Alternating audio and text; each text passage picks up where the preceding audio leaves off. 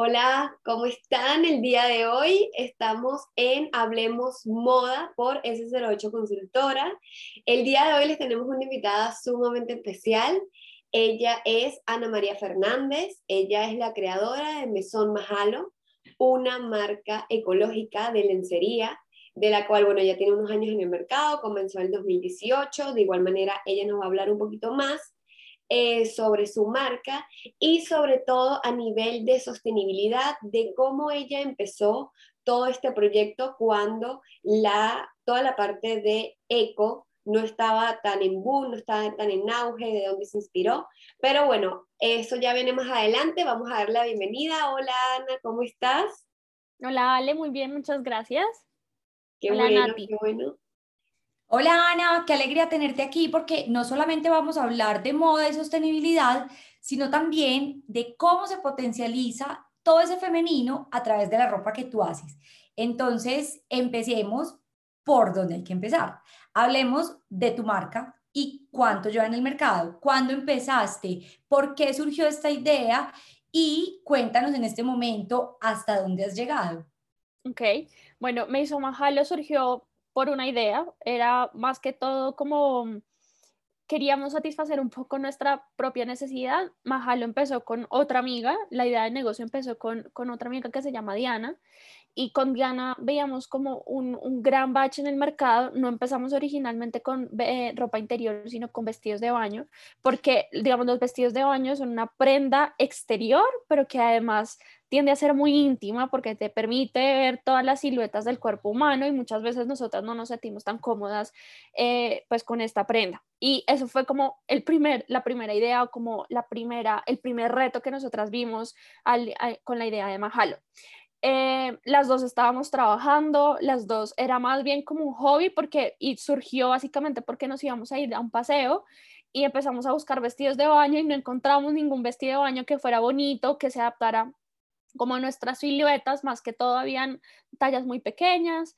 Eh, Diana, por ejemplo, eh, tenía una talla grande de busto y yo tenía una talla grande de cadera, entonces era súper incómodo, primero uno exponerse así en una tienda, donde típicamente uno entra y es como, ahí está el, el vestier, el espejo queda al otro lado de la tienda, entonces era como súper incómodo y la experiencia como tal era un poco avasalladora, o sea, bastante intimidante y empezamos a preguntar a nuestras amigas que cómo era comprar ropa interior, vestidos de baño, ropa pues digamos un poco más como íntima para uno y era no, fatal, pues algunas que, que no tenían pena les valía tres, y, pero nosotras no, digamos, no, no éramos ese, ese tipo de perfil. Y descubrimos que muchas de las personas o muchas de nuestras amigas eran muy parecidas en cuanto a esa experiencia que estaban buscando continuamente. Entonces así empezó, empezamos a hacer eh, como validación de, de, de, de, pues, de, del producto como tal. Empezó en el 2016, nosotras trabajando, estudiando y además haciendo esto. Eh, después ya Diana dijo, no, yo ya no la logro, no puedo, no, no quiero seguir, o sea, no me da y además también creo que tengo como otro camino un poco diferente a lo que estamos haciendo. Entonces Diana sale de la foto eh, y ahí yo quedo como en el limbo un poco porque también no sabíamos o yo no sabía más bien eh, qué taller seguir, sí, cómo, cómo seguir, cuál iba a ser ya la visión, porque pues una cosa es una visión en conjunto y otra cosa es una visión ya solita, ¿no? Entonces yo decía, bueno, qué estilo que quiero, que quisiera que tuviera Mahalo, que quisiera también resolver en, en, las, a las personas con Mahalo. Eh, y así fue que justo en ese lapso yo me fui a un máster en Barcelona y una de mis materias era eh, sostenibilidad.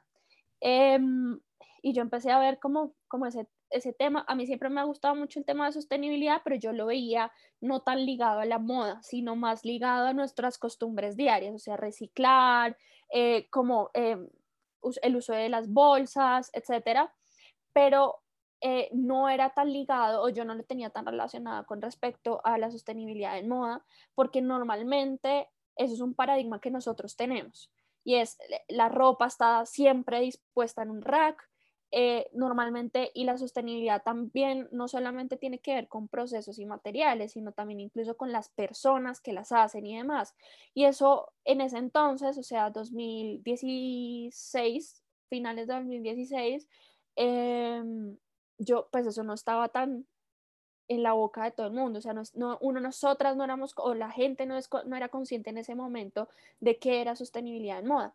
Entonces, esta clase, si bien hablaba de sostenibilidad en temas medioambientales, ahí como que se me alumbró el bombillo y dije, bueno, si esto también incluso existe en, en temas tan diarios, cotidianos, como eh, la comida, por ejemplo, eh, porque no en la moda, que es algo que también usamos diariamente. O sea, nosotros sí o sí vamos a utilizar una prenda diario, los calzones que utilizamos, el brasier, las medias, la moña, eh, o el cauchito, pues, eh, la camisa, todo, todo tiene que ver con moda.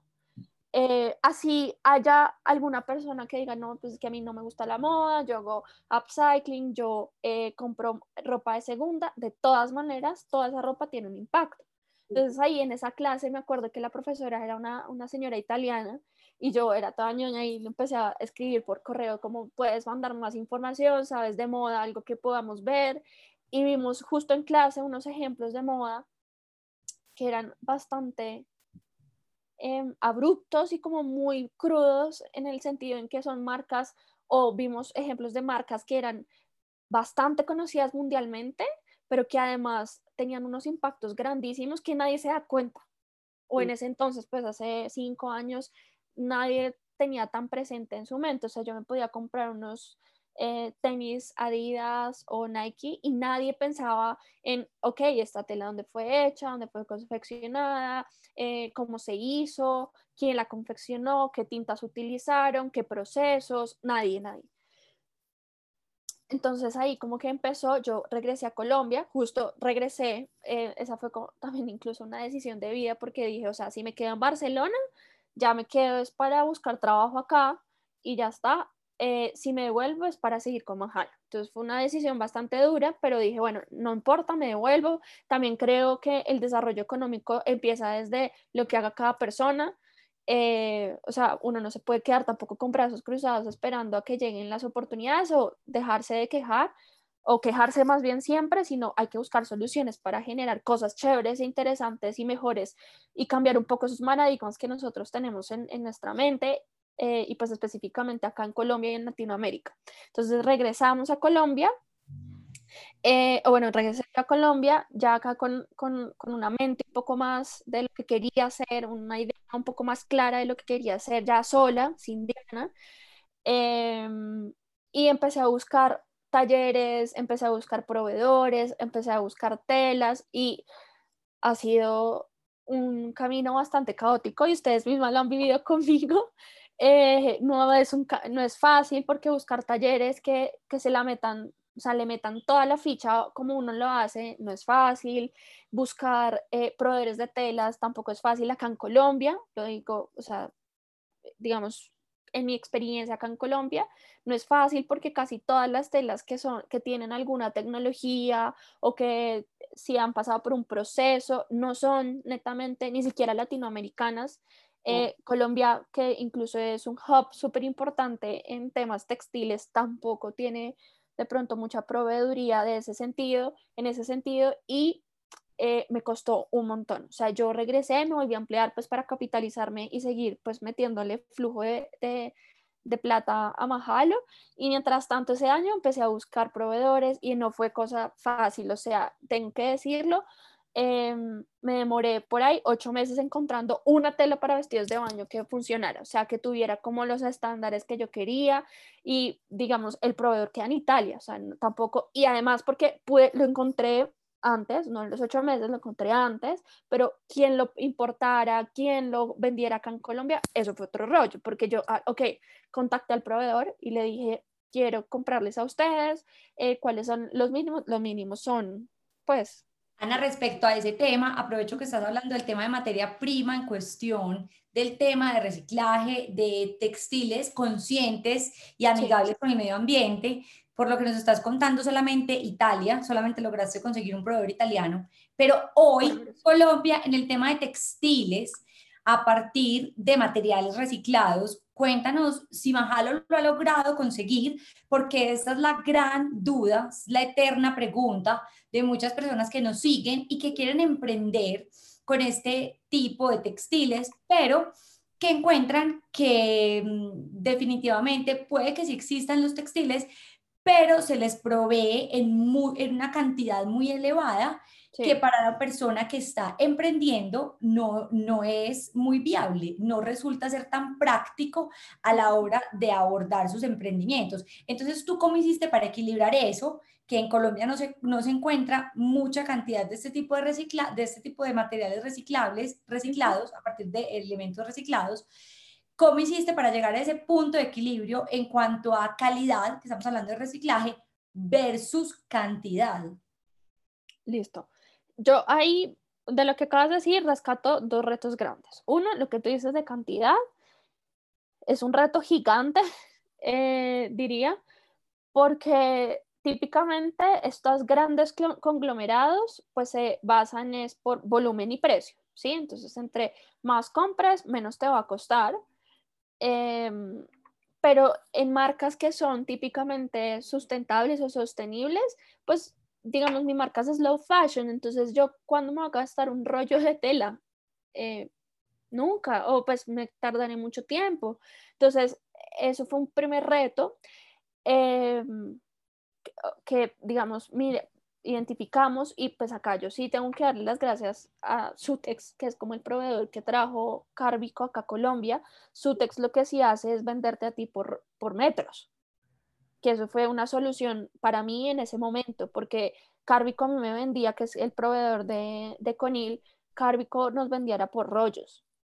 Entonces era pues impensable si tú querías hacer algo pues medianamente chévere acá en Colombia.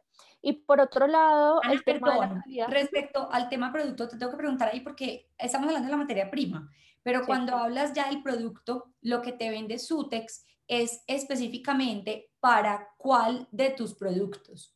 Vestidos de baño. Econil, o sea, Sutex lo que hace es que trae los rollos de Econil. Vale a que no es publicidad sí, no, no, es, no, es, publicidad. No es, no es, exacto. No es un nosotros como consultora, no es publicidad, no, es la experiencia como consultora no tenemos respecto a los textiles. Y como consultora no tenemos ningún inconveniente en nombrarlos, claro, quedan súper invitados, incluso si escuchan este programa y quieren venir aquí a contarnos, el espacio y los micrófonos están abiertos, porque de hecho es una iniciativa muy importante para el mercado latinoamericano y hay que resaltárselos sin afán de que nos den algo por esta publicidad. No, no, no, pero siempre hay que, hay que aclararlo porque muchas, muchas personas pueden pensar que es un patrocinio y no lo es. No, no, es un patrocinio. De hecho, hay muy poquitas, hay, muy poquitas opciones, entonces sí o sí tenemos que hablar de esta opción. Y también te pregunto del producto, porque les aclaro algo. Ana, en este momento, Ana empezó con vestidos de baño, pero Mahalo hoy tiene muchos más productos para ofrecer dentro de su portafolio. Pero entonces, pues como que no nos adelantemos. Cuéntanos, la materia prima que has conseguido ha sido para tus vestidos de baño, nos venías. Sí, digamos que también me he dado cuenta y esto es parte de la estrategia que tiene cualquier marca y es que uno empieza con algo pero empieza a evolucionar, empieza a migrar y también los hábitos de consumo empiezan a, cambiar, a transformarse. O sea, ahorita en pandemia no hay mucha gente que salga a, de, fiesta, de, de, vacaciones. Entonces, pues digamos que ahí empieza a ser para, para nosotros, en términos de estrategia, irrelevante los vestidos de baño, ¿sí?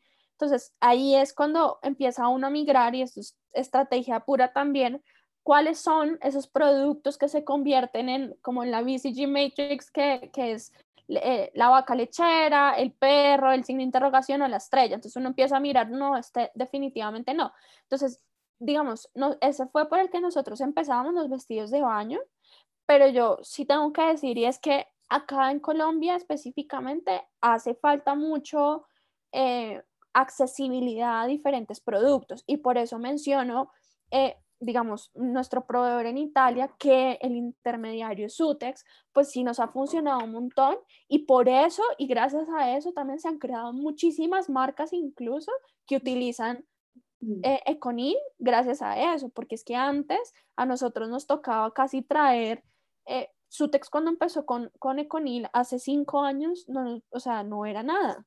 y traía unas, o sea, es que si ustedes supieran la carta de colores que tenía Sutex en ese entonces, eran como seis colores y para sublimar y ya está. Ahora uno va a Sutex y es la carta gigante de colores, pero también eso es por qué, porque al final han empezado a construirse marcas alrededor de sostenibilidad y ha empezado a generarse la demanda con respecto a eso que me parece incluso pues chévere también porque entonces las marcas empiezan a generar conciencia con respecto a todo lo que se está eh, o lo que el consumidor también propiamente está eh, demandando, que ahí es donde yo quiero, después si quieren, eh, retomamos y eso es que en Majalo tenemos tres aristas, una que son procesos y materiales, otra que son las comunidades y la tercera que es cultura y la cultura va muy de la mano de los consumidores. Entonces, si quieren más adelante lo retomamos, pero pero bueno, y retomando el tema de, la materia prima, y es, eh, pues en ese momento, Sutex para nosotros fue un salvador porque nosotros no teníamos la posibilidad de importar y eso es un reto gigante que tenemos nosotros, las marcas de moda que queremos, que somos slow fashion, que además tenemos muy pocas eh, unidades, eh, que fabricamos muy pocas unidades, que lo que queremos es variar rápido, pero siendo o digamos, queremos cambiar diferentes colecciones para presentar, pero no muchas unidades. Entonces, eso se convierte también en un reto para nosotros. Em, con respecto también a, mm, a, los materiales, Nati, que me preguntas, em, yo siento que ahorita mismo no solamente es lo reciclado, sino también la fuente, ¿sí? Y hay un debate acá, uno, nosotras nos podemos quedar hablando, yo creo que muchísimo tiempo de las fuentes de telas, porque, por ejemplo, ahora entonces hay algodón eh, orgánico, pero entonces también qué tan orgánico es y si es certificado, entonces el precio es gigante. Eh, entonces, creo que ahí existen un montón de aristas que empiezan a salir, porque nuevamente creo que la moda, si bien es un mecanismo de comunicación que cada persona utiliza para expresar algo, eh, también se convierte para mí en un reto y un limitante gigante, porque entonces si uno quiere por un lado, entonces mitigar su huella de carbono, pero por otro lado están los, las materias primas y demás costosísimos, porque además también, pues obviamente una certificación se demora años. Y, por ejemplo, si es una granja de algodón certificada, entonces cuáles son los procesos que deben tener. Eso no se hace de un, mes para otro, esos son años de trabajo del cultivo, que, tenga, que no utilicen químicos, insecticidas, sino que todo sea orgánico, que además la tierra tenga un pH específico para que crezca un algodón de cierta manera, que la recolección no sea industrial, sino que sea manual, ponle además, súmale los tiempos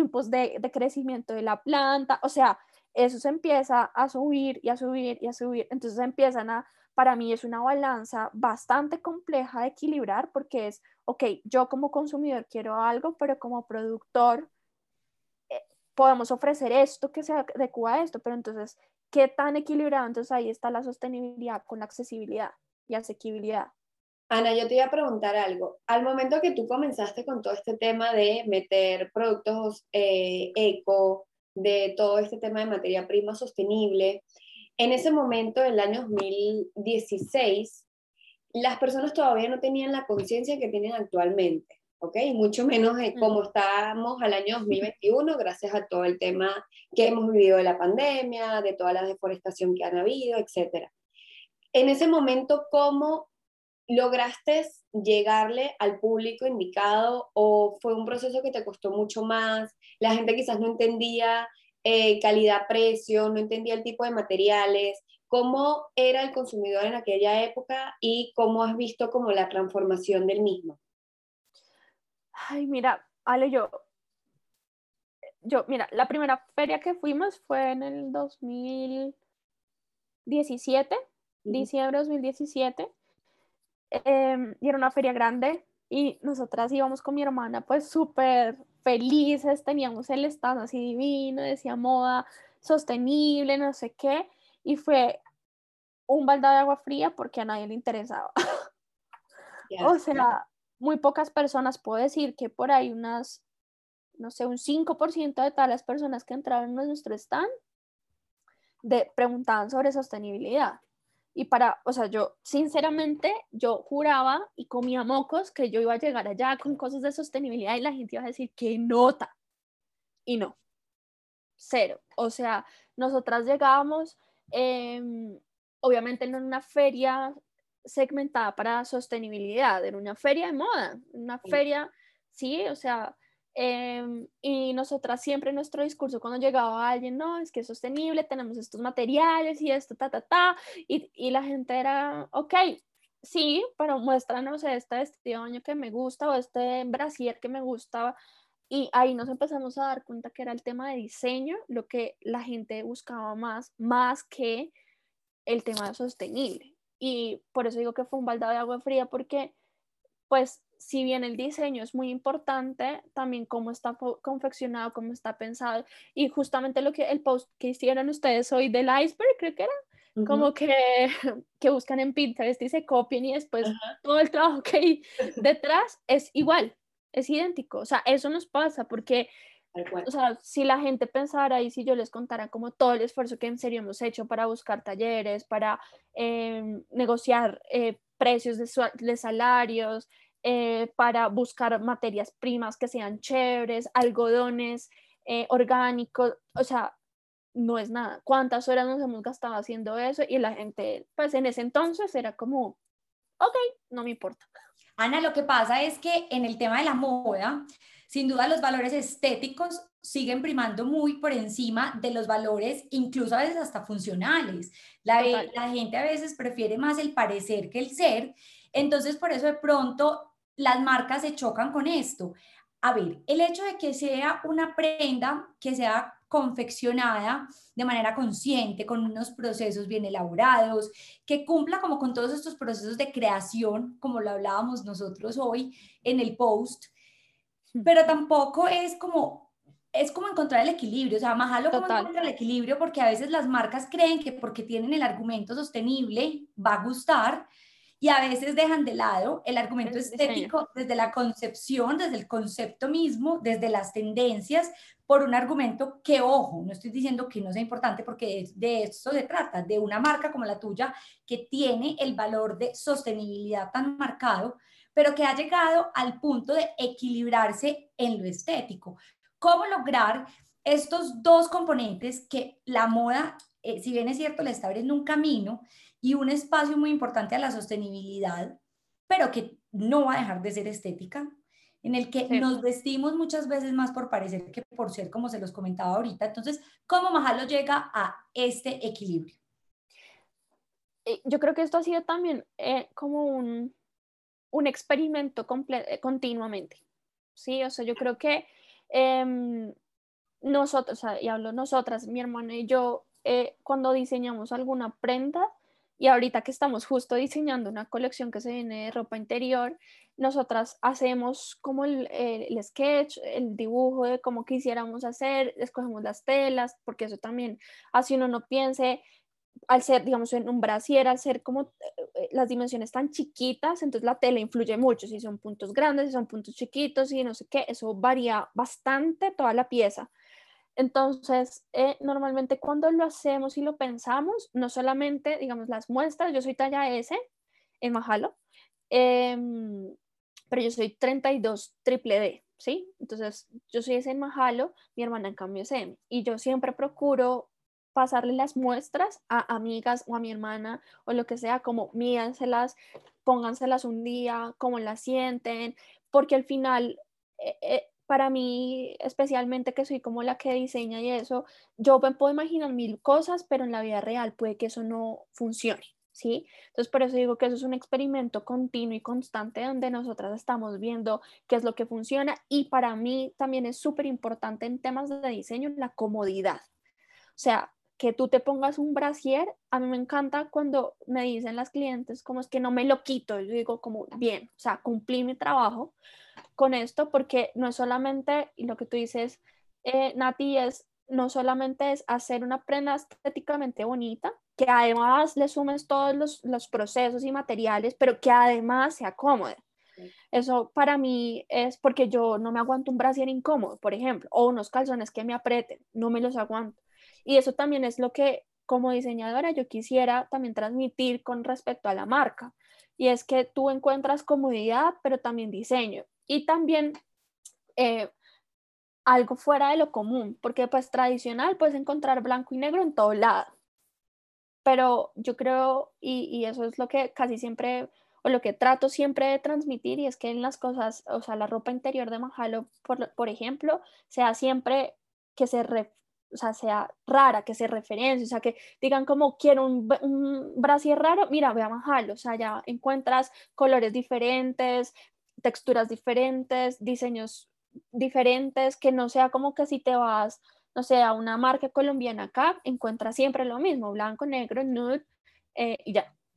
Pues entonces e, eso es como las tres aristas que yo diría como comodidad, diseño, pero siempre es con base en lo que digan los clientes. Eso sí, te soy honesta. Incluso, nuevamente, o sea, ya habiendo sacado colección, llegan personas y dicen, ay, mira, que me hubiera gustado más que tú tuvieras la, la, la, espalda así. Entonces yo anoto siempre, es como la espalda de esta manera, porque también son comentarios que llegan y pues al final es a escuchar al cliente, qué quiere el cliente, qué busca el cliente, cómo se siente más cómodo.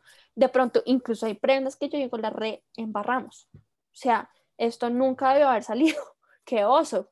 Eh, porque ya en la ejecución, y nuevamente, el papel aguanta todo pero ya en la ejecución es otra cosa muy diferente, muy diferente. Mira, esa frase que acabas de decir, es, Natalia la dice siempre y es demasiado cierto. Eh, llegan muchos clientes pensando que pueden hacer muchas cosas, e incluso uno mismo, y después se da cuenta que no. Da la casualidad que te iba a hacer una pregunta que me acabas de contestar, porque tú al principio de la entrevista, eh, del episodio, para, para, ponerlo más, que no es una entrevista, sino es una charla, es hablamos aquí de una forma muy amigable y muy chévere.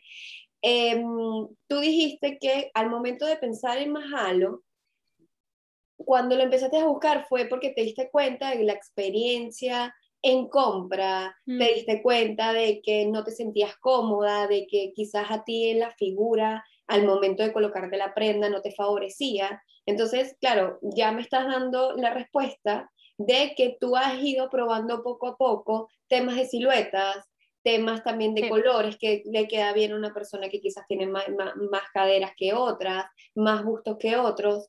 Y eso a mí me parece eh, lo más espectacular del mundo. Uno, porque todos los cuerpos son diferentes. Además, mm. que se viene de una cultura latina donde esta se, es como lo, eh, no lo principal, sino lo que, muy lo que, se ve siempre es mostrar, ¿ok? Y mientras menos, o sea, la, sí, mientras las prendas más pequeña también es como que mejor. Entonces eso, tú transversar completamente ese, eh, esa estética y ese patrón que venía, siento que fue un antes y un después. La verdad es que las personas que están escuchándonos tienen que ir a ver la marca de Ana, eh, se llama Mesón Mahalo, nosotros le vamos a dejar eh, todos los links para que vayan directo. Es una marca que, aunque lo que estás mostrando es sumamente funcionalidad, versatilidad, que te sientas súper bien al momento de colocarte eh, una prenda de ropa interior o de traje de baño, te sientes, se ve todavía de una forma sensual sin llegar a ser vulgar. ¿Cómo hiciste como que esa transición? O sea, ¿cómo llegaste a ese punto? Sabemos que a nivel de consumidor, el consumidor siempre es el que te va guiando y lo has hecho muy bien, que es lo que nos estás diciendo, pero ¿cómo dijiste, ok, no voy a, no tampoco puedo poner de que eh, la lencería sea mm, como no tan o sea, como estando en un mercado latino. Entonces, como que me tengo que mantener ahí, pero cruzando la raya de la identidad y el ADN que tiene eh, Mahalo. Sí, mira, yo ahí también eh, existe una delgada línea de lo vulgar y lo, lo que tú dices, sensual, ¿sí? Em, yo también creo que eso es como una configuración bastante, diría como un, un rompecabezas cuando uno está diseñando esa colección, porque uno puede, o sea, un mismo modelo de Mahalo con unas telas diferentes puede verse incluso más erótico, ¿sí? Se puede ver más vulgar. Yo creo que también es la combinación adecuada de los textiles y del diseño, diría yo, porque mm, de alguna manera, em, no, o sea, digamos, existen marcas de ropa interior que están muy enfocadas a lo erótico, ¿sí? Como eh, enfocadas al sexo, pues, em, a cómo entonces, no sé, los ligueros, em, a una situación diferente, ¿sí? Para Mahalo lo más importante no es solamente la situación erótica, sino cómo uno se siente como mujer en una situación, ¿sí? Eh, ya que si uno quiere ponerla en otros contextos, pues se puede, obviamente, pero yo digo, al final, eh, cuando uno está diseñando eh, como sin ser vulgar, es también la combinación perfecta en, en lo que puede, o sea, mostrar, pero dejar ahí como un poquito más como eh, a la imaginación.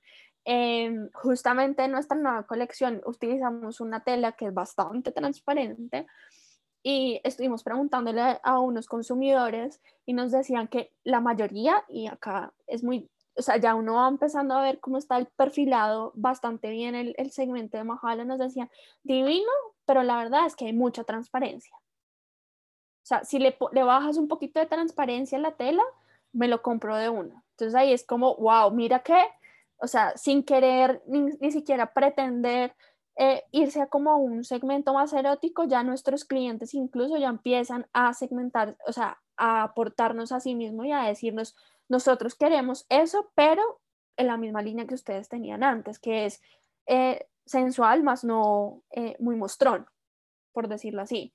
Y es también como esa delgada línea que, que acabo de decir entre qué es lo que nosotros queremos y también qué, son, qué es lo que el cliente quiere. Porque nuevamente, si uno quiere para una eh, noche chévere con, con, el chico o la chica, pues obviamente pues uno se puede ir a otro tipo de tienda donde uno compre cosas más eh, sensuales, que muestren un poquitito más, porque al final puede ser eso, pero Mahalo, eh, digamos que justamente en esta colección, personalmente me di cuenta de eso, nuestros clientes ya están súper segmentados y saben qué es lo que esperan y quieren de Mahalo.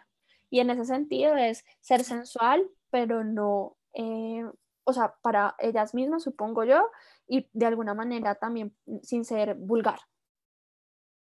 Perfecto. Ahí en los dos valores de marca que surgen también a partir del consumidor, que es una retroalimentación constante, ahí es en el momento en el que yo quisiera que nos contaras eso que hace parte de tu ADN y cómo la mujer Majalo se potencializa a través de tu marca, a través de tus productos. Cuéntanos cómo eso a partir de ahí, porque me acuerdo muy bien que una vez hicimos un live en el que hablábamos de la seguridad de, las mujeres, en el que hacíamos mucho énfasis en tu marca y cómo tu marca se empezó a proyectar también así. Sí, yo creo, mira,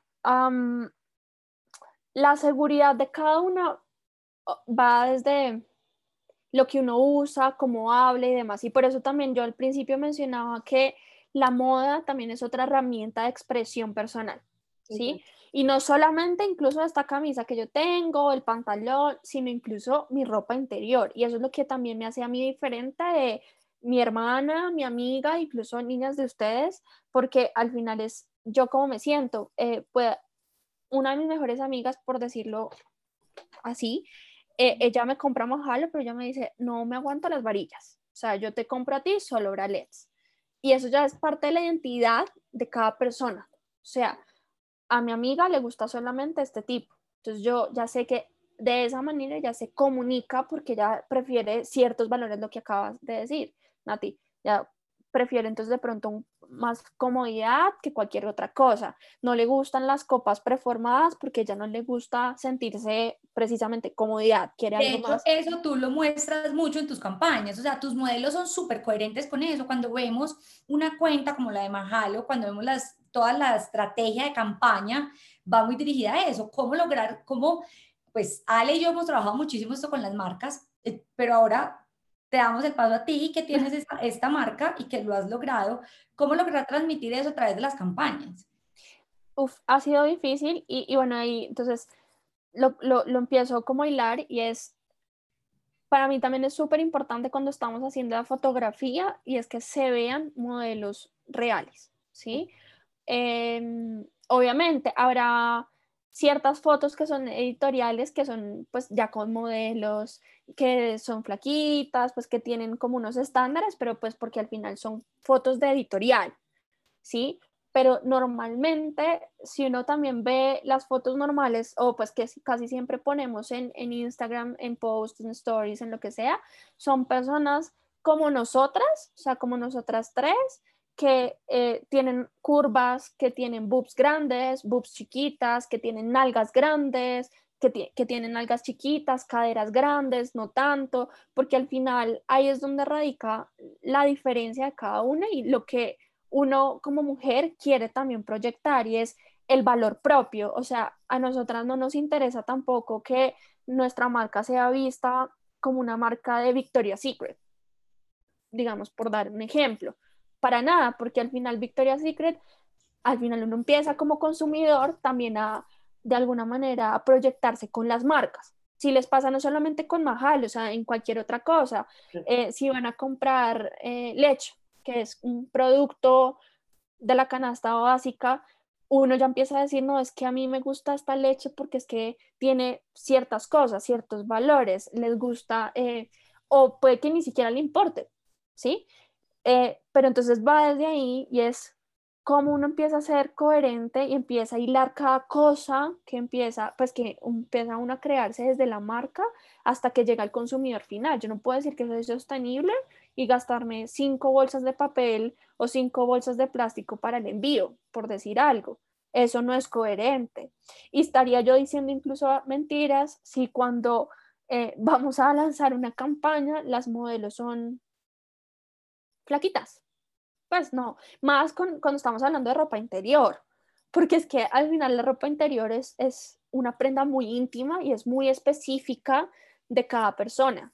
Entonces, por ejemplo, en pandemia, al principio, pues nosotras teníamos muchas eh, fotos eh, con modelos que no tenían tantas boobs, pero cuando estábamos empezando a vender, que nos escribían, mira, eh, quisiéramos esta, esta prenda, pero es que yo soy 34C, ¿será que me queda? Y ahí entonces nosotros empezamos a pensar, pucha, no tenemos fotos para mostrarle a una persona cómo le queda a alguien de boobs gratis. Entonces empezamos a hacer fotos incluso de nosotras mismas. Miren, así quedaría. Yo, eh, esta es una foto de referencia, esta persona es talla XXX, mira cómo queda. Obviamente, uno no garantiza que le va a quedar igual. Claro, porque las boobs, empezando por ahí, van cambiando de persona a persona, pero desde ahí nos empezamos a dar cuenta que incluso en la venta, ya cuando uno no puede irse a medir a una tienda, la comunicación tiene que ser muy transparente y bastante asertiva porque pues al final estás vendiendo una ropa íntima. Los calzones no los puedes devolver, o sea, una vez te llegan a tu casa te tocó quedártelos. Entonces, imagínate la experiencia y ahí un poco uniéndolo también a lo que decías, eh, Ale, la experiencia de compra virtual se em, empieza a tener mucha relevancia. Porque si al final, eh, por eso se, creó Mahalo, que era una experiencia diferente, pues estaríamos haciendo mal que estuviéramos dando una experiencia terrible y que las personas nos compren y nos escriban, no me queda nada, eh, ya quedan con una, con una conciencia negativa de Mahalo y pues no quisiéramos eso. No, bueno, es increíble, es increíble todo lo que has logrado con la marca de verdad que has ido avanzando, es una marca que te ha ido, date cuenta que incluso los valores actualmente que tienes en Mahalo son los valores que las personas están buscando. Es decir, tú en verdad has escuchado a tu público, tú en verdad has escuchado al consumidor y al contexto en el que se estás moviendo y has logrado ir avanzando poco a poco y adentrarte al mercado actual. Y eh, de verdad eso te lo aplaudimos, Natalia y yo. Eh, bueno, eh, Ana es una amiga fiel de la casa, de verdad que sí. Nos podríamos quedar aquí horas hablando de esto. Si alguien llega a tener preguntas, si alguien quiere que realicemos otro episodio con Ana, bienvenido sea, nos las pueden dejar. Ana, importante, ¿cuándo sacas tu nueva colección? Oh, bueno, estamos en nuestras No, es que las muestras... que la gente supiera. No, pues yo espero máximo mes y medio. Lo que pasa es que el tema de muestras con lencería se demoró un montón. Ya probamos eh, un par, pero estamos con uno que nos están sacando canas verdes, no saben, nos quedó bien, pero ya puesto fatal. Entonces nos toca volverlo a hacer, no es fácil, por eso digo que espero que en un mes y medio, pero vamos a ver. Bueno. No, no es tan fácil. No, perfecto, súper entendible, porque una vez más nos reiteras que de verdad este, este es un modelo de negocio que requiere muchos procesos y por eso los valores de la marca y a veces las personas no entienden el valor y el precio monetario de la misma, pero realmente es que esto es todo un proceso y requiere de mucha responsabilidad que ha tenido Ana. Ana ha sido muy responsable con su marca, ha contratado a las personas idóneas en el momento que su marca ha requerido y el proceso lo ha requerido y eso se ve hoy en, lo, en, la, en el tiempo de la marca, en cómo se posiciona la marca en el mercado. Entonces, nos encanta tener en estos espacios marcas y personas, más que marcas, personas como tú que crean estas marcas eh, con tanto éxito y gracias por compartirnos todo nuestro conocimiento, todo tu conocimiento a nosotros. Gracias a las dos. Muchas gracias a todos. Nos vemos en un próximo capítulo. Y recuerden, siempre lo digo, para todas las personas que quieren apoyar a creadores de contenido como nosotras, suscríbanse, denle like. Si están escuchando en Spotify, también síganos, por favor. Y eso sería todo. Nos vemos el próximo domingo. Chao.